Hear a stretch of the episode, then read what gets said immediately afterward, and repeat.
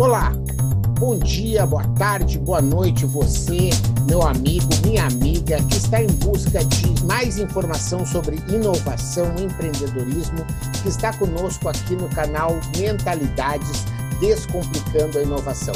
E estamos agora na nossa série de descobrir um pouco mais sobre Israel e como Israel conseguiu se tornar uma nação empreendedora. E nesse episódio a gente vai conversar com o Pedro Muscati, que é o responsável pelo Mercas, pelo Centro de Empreendedorismo da Comunidade Judaica, que está funcionando na Hebraica em São Paulo. Seja muito bem-vindo, Pedro. Obrigado. Obrigado pelo convite, um prazer aí poder contribuir. Que bacana. A gente está aí nessa viagem, são vários uh, palestrantes, professores que fomos convidados pela Apolo e que, com, sob a batuta do Manuel da Experiencialize, vamos visitar aí uma série de empresas, de incubadoras, de atores do ecossistema de inovação de Israel para buscar inspiração e melhores práticas para trazermos para a sala de aula, para as empresas brasileiras. E esse programa, Pedro, Pedro, faz parte dessa preparação para a gente poder entender um pouco mais e ver se algumas coisas serão validadas, né? outras que talvez não sejam, talvez a gente descubra outras lá no meio do caminho, mas a ideia é conversar um pouco com você algumas dessas primeiras impressões e expectativas e ver quais que a gente pode estar tá alinhando para chegar lá. Eu gostaria que você comentasse um pouquinho da experiência que você tem em Israel, de ter trabalhado lá com o ecossistema de inovação de Israel. Legal. É, bom, eu trabalhei em Israel em 2015. Eu fui para lá com o propósito de realmente trabalhar dentro do Centro de Empreendedorismo em Tel Aviv, em Israel, que chama Startal, esse centro de empreendedorismo. Então lá eles têm vários produtos. Um dos produtos que eles têm era o Tel Aviv Challenge, né, que eles chamavam startups do mundo inteiro para competir e assim conseguir tanto a parte financeira quanto é, parte para conseguir a, os, os, mentores ajudarem essas startups. É, eu trabalhei especificamente em dois setores. O primeiro setor era o, o departamento internacional, então eu recebia delegações de empreendedores do mundo inteiro e levava para conhecer todo esse polo de inovação de Israel, né? Então levando para incubadora, para aceleradora, para venture capitals, para falar com investidores anjo, para falar com empreendedores, enfim, para conhecer um pouquinho um pouco do, do ecossistema empreendedor dentro de Israel. E trabalhei também em outra parte, que era os dois maiores eventos de, de inovação de Israel, que é o Tal Innovation Day e o DLD Delegation. Então foi uma experiência incrível. É claro que o choque da cultura é bem diferente, mas super enriquecedor e uma experiência incrível. Então foi bem legal mesmo. Que legal. E a gente aqui no canal Mentalidades, né, a gente está buscando entender um pouco essa mentalidade. Você acha que existe uma mentalidade judaica de pensar e de ver os negócios? Tem na, dentro do sangue, na verdade, é, que eu, eu gosto de falar que, na verdade, no sangue do, do judaísmo tem essa parte um pouco empreendedora, né? Até um pouco talvez pela parte do holocausto que sofreu, quando chegou precisava se virar de alguma maneira. Então, esse é o meu pensamento, meu ponto de vista, que eu acho que muitos é, desses judeus tiveram que abrir por uma necessidade alguma coisa, enfim, e se relacionar e, e ter essa, se não for o empreendedorismo, o intraempreendedorismo, né? Você querer inovar dentro de alguma, é, alguma empresa ou abrir o seu próprio negócio, né? E principalmente em Israel, acho que é mais ainda, até pelos fatores é, políticos e econômicos esse a gente pode chamar de que há um mindset de experimentação, né, de questionamento. A gente está usando hoje no roteiro desse podcast esse livro Nação Empreendedora, que ele é um livro muito bom que mostra sobre esse fenômeno todo como aconteceu. Porém, ele é um livro de certa maneira um pouco desatualizado. Né? Ele não foi escrito agora, ele foi escrito já há muitos anos. Né? Eu, eh, para vocês saberem, eu tenho edição de junho de 2012, né, que foi quando eu li, quer dizer, nesse mundo de tecnologia, de internet, essas coisas mudam muito. Mas você nota que, por exemplo, Ben Gurion, né, era um cara e foi um, um, cara importante de semear essa, essa semente, ficou até um pouco redundante, mas de trazer a semente ou de plantar a semente da união da ciência, da união da, da academia com os negócios e com as empresas. Quer dizer, isso acaba contaminando positivamente, de certa maneira, algumas questões desde o início da formação já do Estado de Israel, bem como você falou aí, já depois da Segunda Guerra. Você concorda que isso foi fundamental para forjar os resultados que hoje estão sendo colhidos? Concordo. É, o mais legal, na verdade, do Ben Gurion, que todo mundo fala, né, é que como ele foi o primeiro ministro e tudo mais, é, ele no Estatuto de Israel, né, lá atrás, está escrito que é um país democrático. Então ele deixa isso muito claro, o que isso dá uma abertura para discussão. E não tem um certo e um errado, e sim a, a experimentação de você fazer uma coisa que é certa, aprender com o erro, enfim. Então isso dá a possibilidade de você poder crescer, né? Então isso é uma lição assim que eu vejo do, do Ben Gurion bem interessante de ser essa, o país democrático. Você vê que é um país, na verdade, todo mundo acha que é religioso, só que tem a maior parada gay do mundo, né? Que é em Tel Aviv. Então você vê alguns fatores assim que você fala assim, putz, mas como assim? E realmente é uma discussão bem interessante para levar em consideração. Né? É, eu acho que essa parte aí da, da cultura judaica e como isso foi incorporado nos negócios, ela é fundamental. Tem algumas piadas, né? Tipo, de que o rabino chegou numa ilha e construiu duas sinagogas, uma para ele ir e outra para ele não ir. Né? Quer dizer, aquela coisa de que sempre é importante essa coisa da contradição. E isso uhum. vai aparecer depois, por exemplo, na história do exército, que é um tema aí que a gente pode aprofundar, até podemos falar já um pouco agora, né, de ser algo que muitas, e principalmente os exércitos estrangeiros, se sentem até surpresos com o fato do exército de Israel ser muito mais horizontalizado do que os demais, né? Uhum. Do fato de você poder dizer não para o seu comandante, dizer, não, eu não concordo né, em que, uhum. em grande parte dos exércitos do mundo, o cara ficaria com muito medo de expor a sua opinião, e que isso é considerado um ativo, quer dizer, o, o, o judeu ser o cara que contesta, que discute, que está insatisfeito, eu tenho aqui várias frases que podem estar tá comprovando isso, é algo que traz, inclusive no exército, né, que é aí, eu acho que vale a pena você comentar, e para o pessoal que ainda não conhece, mas ah, eu só trazendo as informações, principalmente do livro, né? O uhum. fato de você ter né, um exército que é obrigatório, quer dizer, todo mundo passa por isso. Né? Uma coisa importante é o exército em que o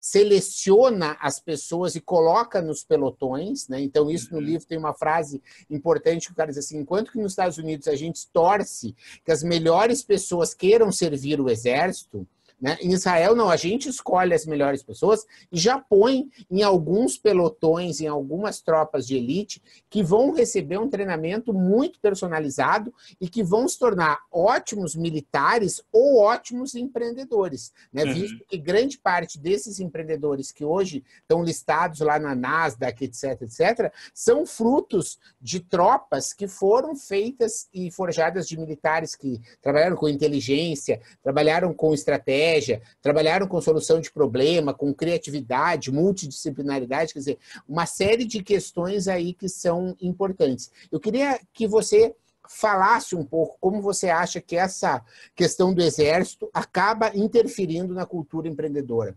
Legal. É, são alguns fatores, né? É, primeiro que para entrar no exército, é, por exemplo, muita gente quer trabalhar com inteligência, por exemplo é, para entrar na inteligência, você tem que ser um cara extremamente capacitado. É, primeiro, pelas suas competências e, e, e, pelos riscos que você tem em tomar, em trabalhar na inteligência, né? São, são detalhes que são muito, muito específicos e que pode ser trágico ou pode ser muito bom, dependendo do caso. Então, muita gente fala assim, putz, eu quero trabalhar na inteligência, só que não é bem simples, né? Então, muita gente acaba querendo é, ir para esse lado da inteligência, mas é super difícil, então acaba indo para outros setores. Mas tirando esse fato é, meio que é, institucional dentro do Exército, é, eu acredito que por ser, é diferente do Brasil, que na verdade não é imposto o Exército e uma obrigação, lá todo mundo, como você falou, é, todo mundo é obrigado a fazer o Exército e quando sai não quer, não vai trabalhar logo em seguida. Muitas das pessoas acabam indo viajar. Então, aí que nessa viagem ele acaba se descobrindo e vendo o que realmente interessa é, para ele, né? Então, sei lá, ele vai para a Ásia, vai para vai pro, viaja aqui para América do Sul ou vai para América do Norte, assim ele vai experimentando algumas coisas e aí sim ele toma uma decisão mais consciente do que, que ele quer fazer. Diferente daqui do Brasil, que com 18 anos você já tem que saber o que tem que fazer e muita gente depois acaba desistindo, né? E essa parte do exército, na verdade, tem muitas outras questões que são extremamente importantes também, que é o fato de ter a responsabilidade. Então, muita gente vê muitos soldados andando com armas grandes lá em Israel e fala assim: nossa, é extremamente perigoso. Só que ele só está preparado. Jamais ele vai atirar, uma pessoa do exército vai atirar sem, sem ter certeza do que, que ele está fazendo. Então, essa parte da responsabilidade, da segurança, né, também, é, para dar segurança para o país como um todo, é extremamente importante. É um quarteirão que é super disputado entre todo mundo. Então, eles estão lá muito mais pela segurança do que por uma, é, como posso dizer, é, do que por ser um país violento, digamos assim. É, porque é um fato, se não andar com uma segurança, infelizmente vai acontecer uma guerra e, e é um fato, né? Não tem muito como fugir disso. Mas por ser esse mindset empreendedor, muitas, é, muitos da, dos soldados, quando saem do exército, depois que voltam da viagem, vê o mundo diferente e quando volta, realmente quer empreender. E aí tem os fatores do governo que também influenciam bastante, que ajudam esses empreendedores a abrir algumas startups também, tanto, tanto, essa, tanto os israelenses, quanto uma pessoa que quer ir para Israel, né? Que tem a lei do retorno também, que chama Aliá, que é qualquer judeu em todo lugar do mundo, e não judeu, é, se tem algum avô judeu, enfim, tem algumas gerações que eles aceitam. Então, é, a partir dessas gerações, você pode voltar para Israel e aí você, o governo te ajuda tanto da lei do retorno para você ser um israelense, quanto se você quer abrir um negócio também, ele também te ajuda financeiramente em alguma coisa. Muito legal. Olha só algumas questões aí do exército para a gente uh, falar, né? E aí, antes só do exército, essa história que você falou da parte da internacionalização dos viajantes, né? No livro diz o seguinte, que o, o com 35 anos, em média, um israelense conhece 12 países. Uhum. 35 anos. Né? É. Tanto é que é, outra parte do livro que eu gosto é que o cara, donos de hostéis, tipo na China, no Peru e coisa assim, tem uma visão de que Israel é um país imenso, né? Porque não para de chegar turista israelense, sabe? E assim, né? é, é um povo que viaja muito, quer dizer, que tem essa coisa de ser andarilho e que isso depois a gente pode comentar um pouco, tem a ver com a história da internacionalização das empresas, quer dizer, não tem mercado interno, mas vamos ficar nessa história dos exércitos. Olha só destacar alguma coisa que eu acho legal aqui, é o seguinte, ó. Os Estados Unidos tipicamente usam quatro ondas de aeronaves especializadas para concluir uma missão, uma patrulha de combate. Uma que ataca os sistemas antiaéreos, outra que é especializada em guerra eletrônica e geração de mapas, outra que finalmente tem os bombardeios e o outro que são os protetores lá da história. Né? No método israelense, toda aeronave é multifuncional. Uhum. Eles não saem com essa formação de que cada uma tem a sua posição. Né? Uhum. É um jeito diferente, tudo totalmente empreendedor de se portar em campo, né? Exatamente. É, a outra coisa que, olha só, que o cara falou é, também no livro, que durante o treinamento militar, né, muitos pilotos de helicóptero sentiam dores nas costas, né? E ele, o cara da tropa disse: resolvam, Uhum. É tipo assim, mas não é um problema militar, mas azar é um problema, entende? Uhum. Quer dizer, né? Resolve o problema. Como é que tu vai resolver uma cadeira diferente, uma coisa né, diferente para Porque o problema é a dor nas costas. Não interessa se tu está aqui uhum. para brigar ou para defender, né? Tu está aqui para resolver os problemas. Né? Sim. E uma coisa linka a outra, né? Porque você fala, tem essa internacionalização de muitos, muitos israelenses que viajam pelo mundo, e ao mesmo tempo complementando isso daí que você acabou de falar da, dos, das, da, do exército, da, da ai, fugiu a palavra. Multidisciplinariedade, assim, ou isso. iniciativa? É, exatamente. É, por ser esse país é, extremamente empreendedor, ele sai um pouco da zona de conforto, né? E um pouco de experimentar e, e se falhar tudo bem, ele vai aprender com o erro. Diferente da, um pouco da, da cultura até brasileira, que não está acostumado muito a falhar e aprender com os erros, tem medo de falhar, né? E esse medo é, é uma pena, porque se aprende muito mais, na verdade, com os erros do que com os sucessos, né? Não, com certeza. Aqui quem acompanha o canal, né, a gente aqui fala muito de Lean Startup, de Design Thinking, de prototipação, né, de aprender com os erros. E a gente sabe que lá em Israel a história do linhas de financiamento e tudo no banco, né, quer dizer, quando você já quebrou a empresa, né, isso te dá um rating muitas vezes até positivo para conseguir claro. novas linhas de crédito. E a outra coisa que eu vi também, mas não sei detalhes, é que o caso entre aspas, de falência e coisas assim, as dívidas elas têm formas super mais amigáveis de serem renegociadas, né? Em que tu, tipo assim, dá, né? Faliu o azar, parte para outra. Né? Não existe aquele caos e aquele trauma, né, em que normalmente está aliado aqui ao Brasil quando você tem um processo de decretar falência ou um modelo que não está. Você tem alguma experiência, conhece alguma história que poderia compartilhar nesse sentido, Pedro? É, eu acho que é legal falar um pouco do Shai Agassi também, que até cita no livro bastante, do Shai Agassi, que é um empreendedor, na verdade, super reconhecido, que ele inventou os carros elétricos, os primeiros carros elétricos, né? É bem no início do livro essa, essa é, história. Né? E é uma história incrível. Eu até vi um, um talk dele lá em Israel, quando eu estava lá, né, que eles fazem bastante eventos também, vários meetups que eles convidam as pessoas é, para assistir esses empreendedores de sucesso. E ele fala com maior, não orgulho, né? Mas seja até, até é um orgulho dele falar que fracassou. E hoje você vai ver a Tesla, né? Várias empresas gigantes aí que estão com os carros elétricos, só foi uma questão de timing. É, então dá para aprender bastante. Ele tenho certeza que ele aprendeu muito com isso, de ver a questão do timing, de quando realmente é hora de empreender ou não. Mas só foi por detalhe, na verdade, que acho que não deu certo, né? A, a, empresa, porque era para ser a Better Place, era para ser uma das maiores empresas do mundo, como a Tesla.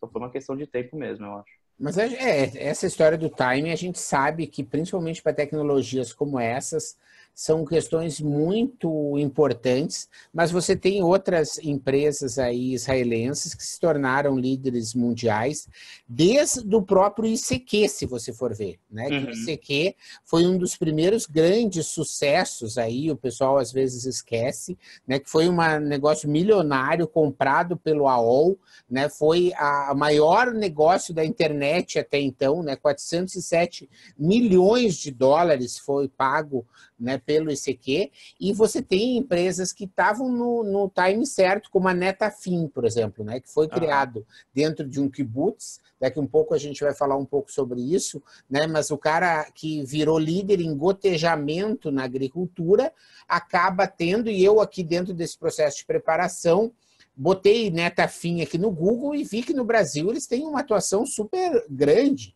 Né? Quer dizer, e hoje eles estão presentes em mais de 60 países, né? e é uma empresa que começou em 1965, como eu falei, né, dentro de um kibbutz. Antes de entrar na história dos kibbutz, você gostaria de mais alguma coisa do exército que você gostaria de trabalhar? Porque eu acho que isso é, é importante. Outro dado do livro, o Talpiot, né, uma divisão né, dentro da que eu estava falando lá da da história das empresas, dos empreendedores que criam as empresas que estão na Nasdaq, subordinado ao DARPA, né, que é o, o, refer, o referente, o similar ao DARPA nos Estados Unidos, o Departamento de Agência Americana né, de Pesquisas Avançadas de Defesa, o processo militar não é de três anos como é para todos os homens, né, é de nove anos. É, é, porque na verdade você fica atuando, você fica como reservista, né? Então você atua esse, os três anos e depois você fica como reservista para se acontecer alguma coisa você é chamado para um mini treinamento para estar apto a, ajudar o país de novo, né? Então o sionismo é muito forte. É, mas falando um pouquinho da internacionalização de novo, como ICQ e tal, uhum.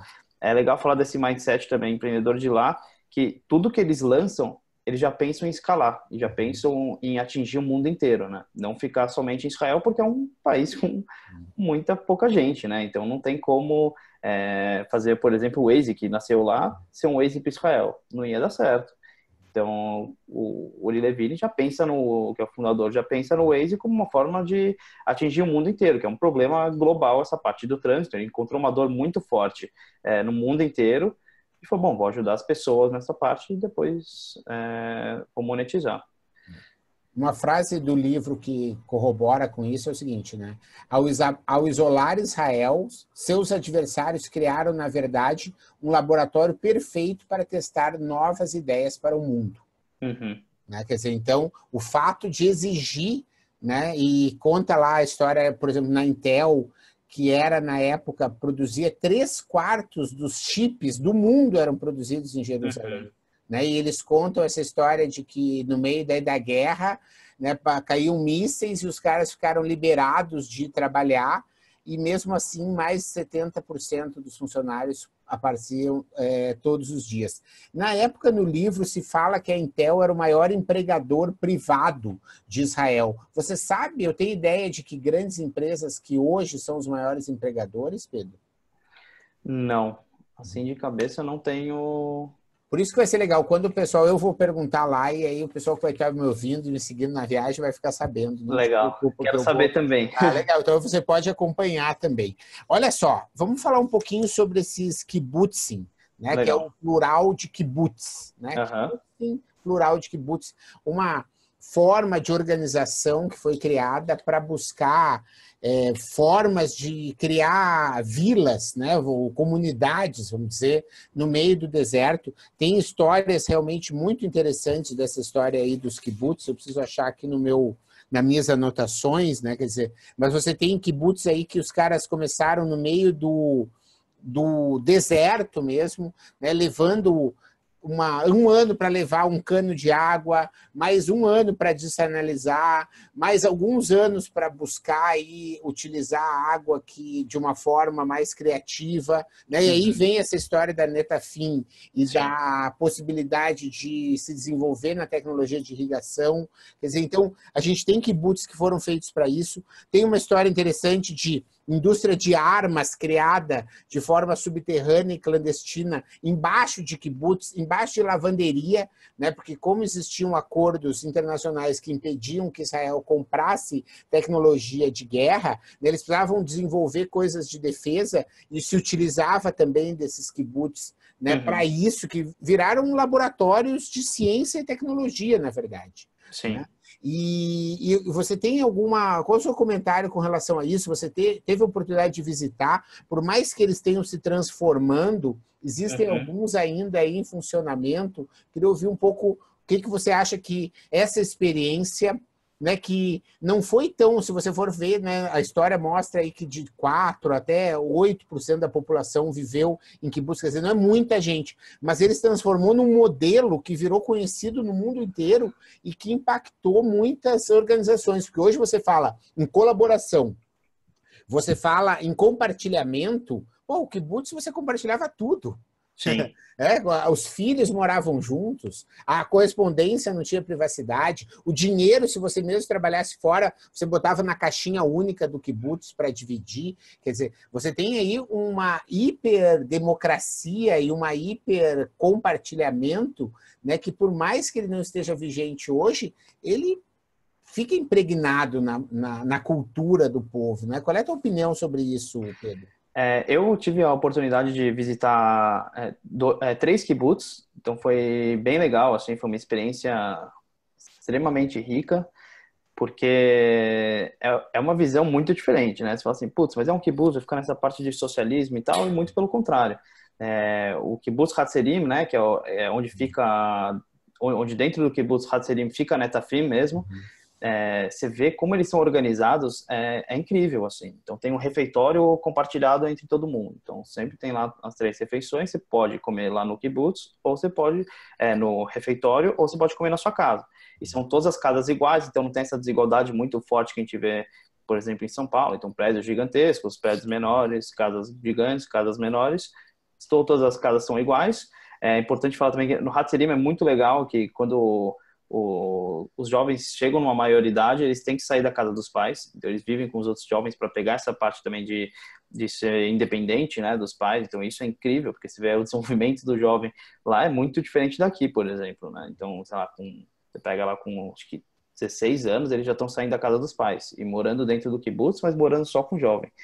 Então você vê essa parte de de ser independente é fundamental, né, para qualquer ser humano. Então você não precisar ficar dependendo de alguém, já, já começa daí também um pouco dessa parte do, do empreendedor, né? De precisar se virar, de precisar ir atrás, de correr atrás.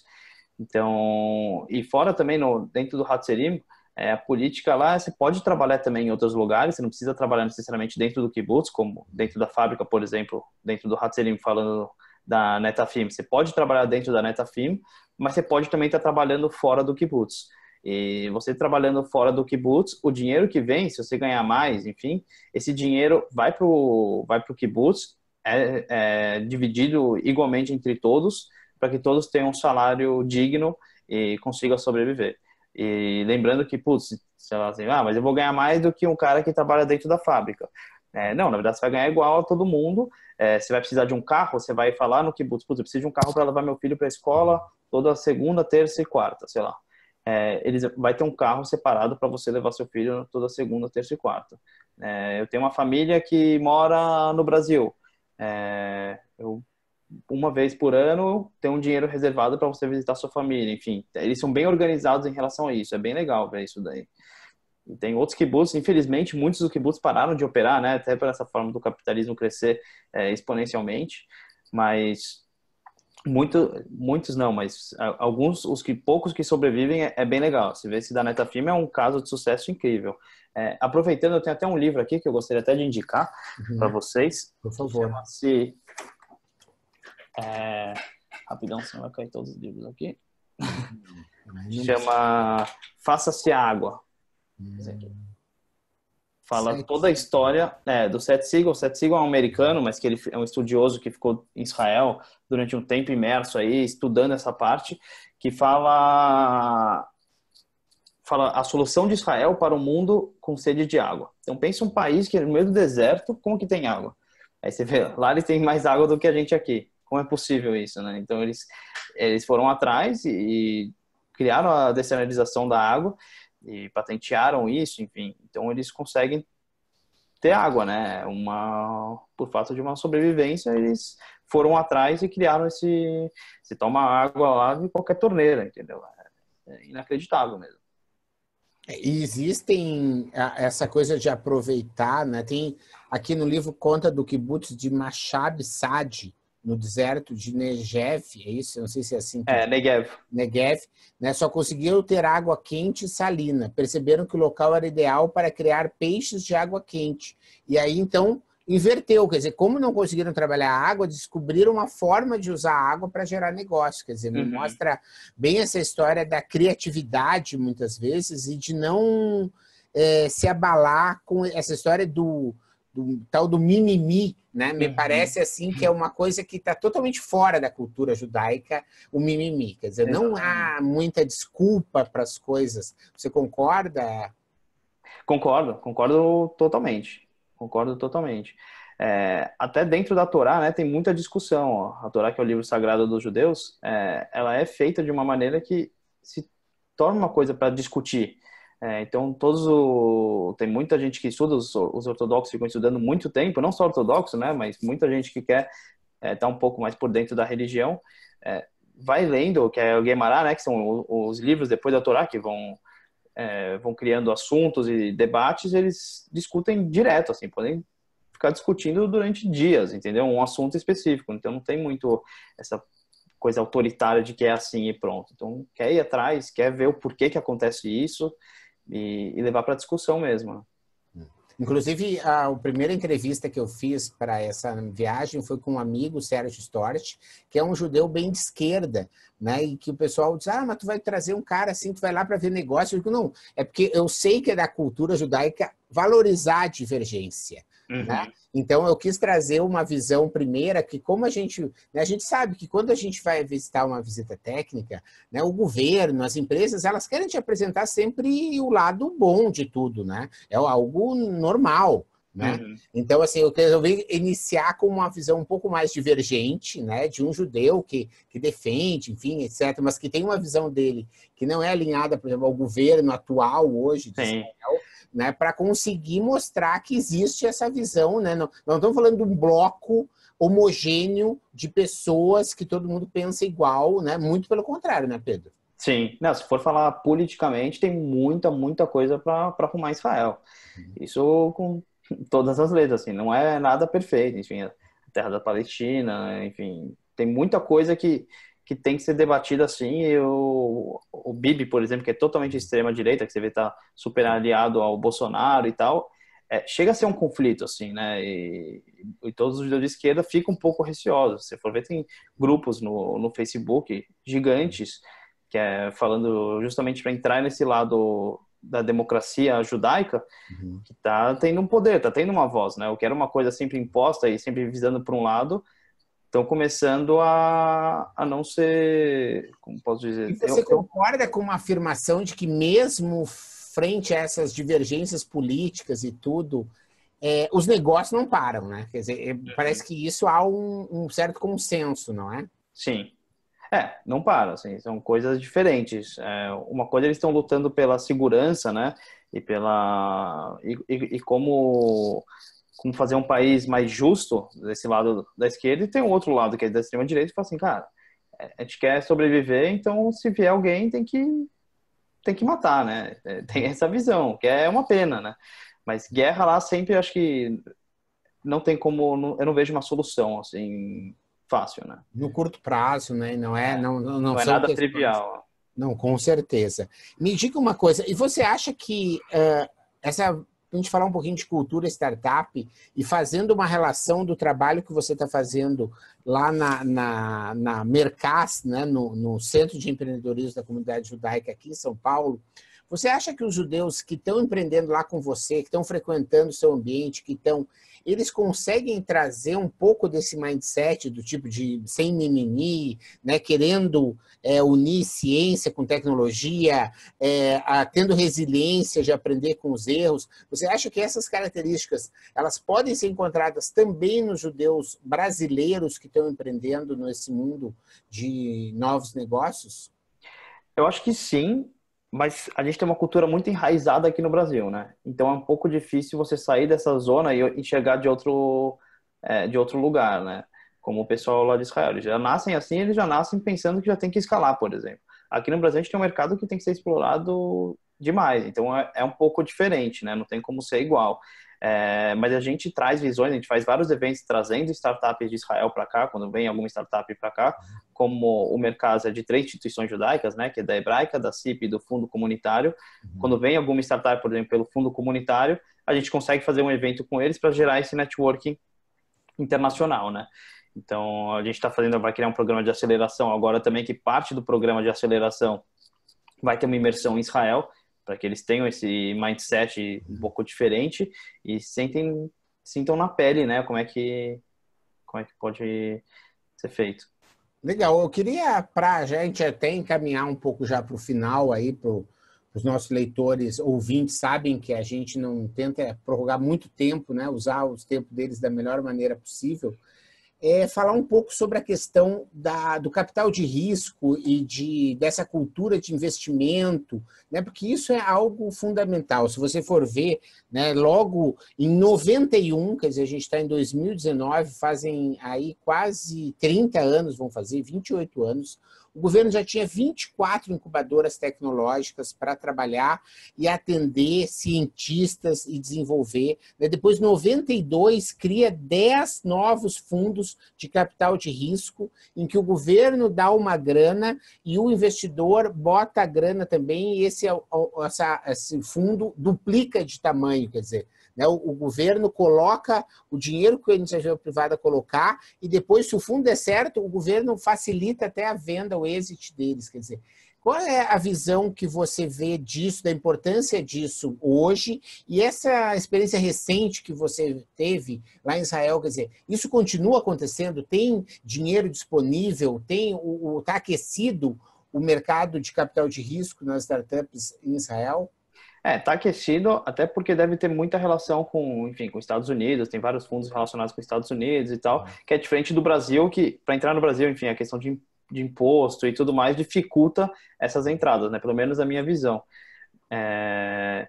E essa parte do erro, né? Eles a credibilidade que o, o, empreendedor israelense tem talvez seja um pouco maior do que do brasileiro, né? Até por essa questão de sair um pouco da zona de conforto, de saber exatamente o que está fazendo e, e, ter os cases de sucesso, né? Então, só pelos cases, talvez muitas, muitos unicórnios, por exemplo, lá de Israel, o pessoal já, por ser israelense, já abre o olho e fala assim, opa, é, pode ser que tenha mais chance, mas eu, eu discordo um pouco disso, né?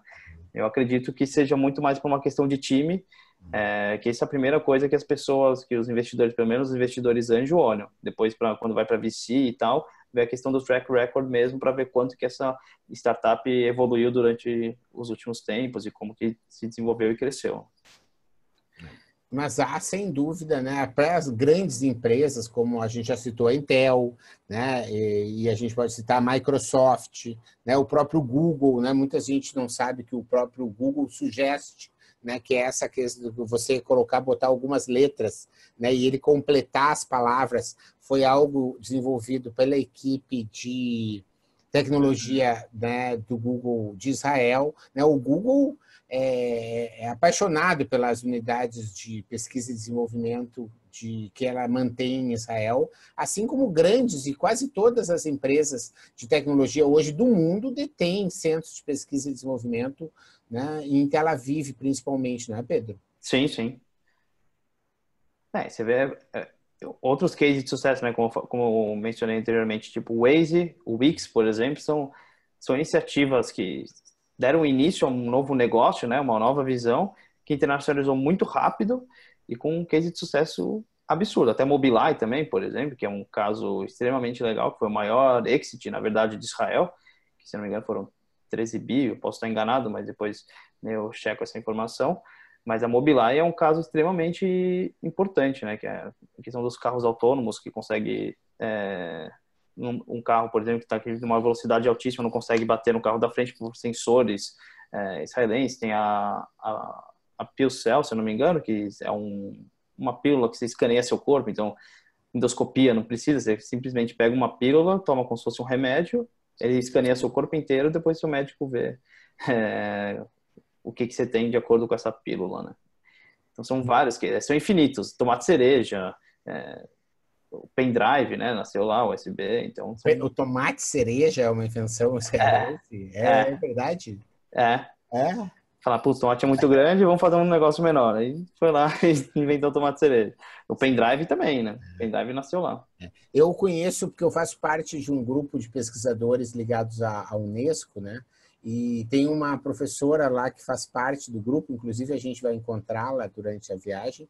Legal. ela trouxe o Saio, que eu conheci lá, que é um espectrômetro de bolso, que é incrível, foi feito em Israel. Que você. É tipo um chaveiro, do tamanho de um chaveiro, mas você bota, por exemplo, no supermercado, você mostra para uma melancia, ele mostra o grau de doçura que a melancia tem, sabe? Não. Ele é, é, incrível. Você bota na roupa, ele mostra, porque ele tem várias aplicações, vai depender do que você quiser. Na roupa ele pode mostrar se o tecido é sintético ou não. Na nota ele pode mostrar se uma nota é falsa ou não. Numa pedra preciosa ele pode mostrar. Ele mostra um monte de coisa, ele mostra calorias de uma comida. É incrível, é SCIO, S-C-I-O, né? É uma tecnologia também israelense que eu conheci lá no NetExpo. E é uma das coisas, né? Tem toda a parte aí de defesa, né? Não de tudo, não só militar, mas de defesa cibernética. Quer dizer, você tem vários dos antivírus aí dos mais famosos do mundo, né? Todos baseados em, em Israel. Né? Uhum. Né? A questão do, do, da agricultura que a gente já falou, né? De várias maneiras, não só da, da irrigação. E aí eu acho que fica essa uma lição aí de, desses mercados que eles acabam escolhendo e atuando de uma forma bastante intensiva, né? Como é o caso da segurança, como é o caso do agribusiness, né? Como é o caso hoje da mobilidade urbana, né? Como uhum. você falou no caso aí do Waze. Então, isso fica aí como lição na questão do capital de risco. Falamos aí dos kibbutzim, ou seja, dessas organizações coletivas, hipercoletivas. Falamos da história do exército, da disciplina, né, do respeito, ao mesmo tempo da, da liberdade, da horizontalidade dentro do Exército. Né? Falamos sobre esse mindset de experimentação, de questionamento, de realização, né, de poder fazer, e esse mindset também de globalização, de saber que é uma população que sempre foi de pessoas que estiveram espalhadas pelo mundo, uhum. né, que agora tem a condição de construir um, um estado próprio, um local aí para, mas que o pessoal continua tem essa motivação de descobrir o mundo, de entender o mundo, né? E acho que você trouxe uma contribuição importante que é isso acontecer às vezes depois do exército, daí descobrir, né, o que vai se fazer da vida e não querer antecipar esse tipo de, de escolha, né? E acho que esses são os pontos que a gente conseguiu é, botar como expectativas para nossa visita e queria ver se você quer acrescentar mais algum. Não, acho que é isso. Acho que deu para falar bastante coisa. Tem que, tem que ir mesmo para ver como é que é, né? É de fato esse movimento, né? Esse ecossistema é, é incrível. Você vê um país minúsculo, né? Tamanho de Sergipe, né? E com esse potencial incrível é, é bem legal. Vai ser muito legal, vai ser muito bacana. Obrigado você por dedicar o seu tempo. O pessoal Imagina. que quiser conhecer a Mercas, pode ir lá visitar. É, como é que é que a coisa Pode. Você Não, tá... só entrar em contato comigo. O e-mail é pedro@mercas, é, Mercaz é m e r k a z.com.br.